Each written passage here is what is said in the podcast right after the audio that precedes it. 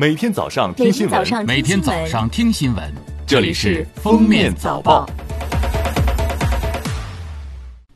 各位听友，早上好！今天是二零二零年一月十八日，星期六，欢迎大家收听今天的《封面早报》。来看今日要闻：国家主席习近平十七日乘专机离开北京，应缅甸联邦共和国总统温敏邀请，对缅甸进行国事访问。国家统计局数据显示，截至二零一九年末，中国大陆总人口突破十四亿人，为十四亿零五万人，比上年末增长四百六十七万人。二零一九全年出生人口一千四百六十五万人，比二零一八年的一千五百二十三万人有所减少。在新生婴儿中，二孩的比例达到了百分之五十七。国家统计局一月十七日对外公布。二零一九年国内生产总值比上年增长百分之六点一，符合百分之六到百分之六点五的预期目标。经初步核算，二零一九年全年我国国内生产总值 GDP 为九十九点零八六五万亿元，稳居世界第二位，人均 GDP 首次站上一万美元的新台阶。另外，二零一九全年全国网上零售额十万六千三百二十四亿元，比上年增长百分之十六点五。中央纪委国家监委通报二零一九年全国纪检监察机关监督检查审查调查情况。二零一九年全国纪检监察机关共接受信访举报三百二十九点四万件次，立案六十一点九万件。处分五十八点七万人，处分省部级干部四十一人，厅局级干部零点四万人，县处级干部二点四万人，乡科级干部八点五万人，一般干部九点八万人，农村企业等其他人员三十七点七万人。针对部分无办学许可机构以量子波动速读、全脑培训等为名，面向中小学生违规开展培训的问题，国务院教育监督委员会办公室日前通报了深圳、太原、成都几起校外培训机构违规开展培训查处情况。十七日，针对不停车快捷收费系统切换初期部分地区运行不稳定、收费金额异常问题，交通运输部回应，建立了三级调度联动机制，实行二十四小时监测，发现拥堵缓行长度超过五百米的，立即启动协调机制，及时调度疏导，防止出现大面积的堵车。十七日，在生态环境部例行新闻发布会上，生态环境部新闻发言人刘友斌表示，在二零一七、二零一八年连续两年取得明显成效的基础上，二零一九年全国固体废物进口总量为一千三百四十七点八万吨，同比减少百分之四十点四，力争二零二零年年底基本实现固体废物零进口，全面完成各项改革任务。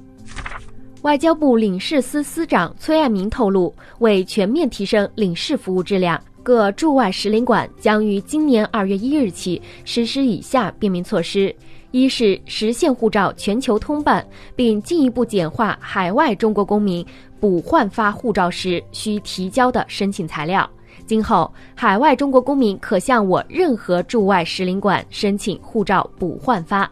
二是取消对海外中国公民护照遗失、被盗或损毁后申请补发护照的限制条件，不再把国外停留满一百八十天作为补发护照的限制条件。近期，在文化和旅游部组织开展的暗访检查中，部分五星级饭店的卫生和消防安全问题严重。必备项缺失、设施设备陈旧、服务不规范问题突出。全国旅游星级饭店评定委员会经研究决定，对九家饭店予以取消五星级旅游饭店资格的处理，对六家饭店予以限期整改十二个月的处理。下面是热点事件。民政部官微一月十六日晚发布消息，针对媒体对有关机构为贵州女大学生吴花艳募捐提出质疑一事，民政部已经约谈了中华少年儿童慈善救助基金会。十三日，体重仅四十三斤的二十四岁女大学生吴花艳因病去世。此后，儿慈会筹款百万至转款两万一事引发热议。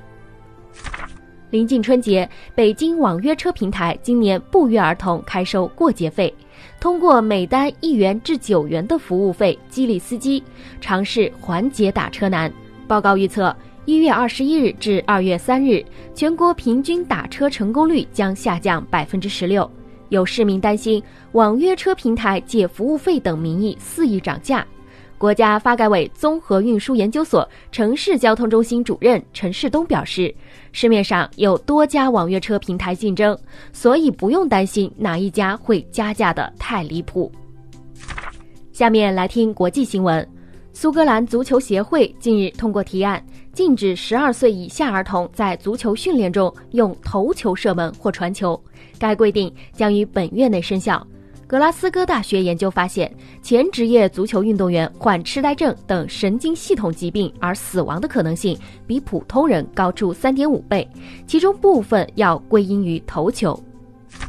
据冰岛媒体报道。十六日，在南部景点飞机残骸附近发现一男一女两具中国公民遗体，死者遗体相距不远。初步调查显示，死者可能共同来当地游玩，年龄均为二十岁左右。目前死因未明。警方称，两具尸体很不寻常，尚未发现犯罪活动证据，排除他杀可能。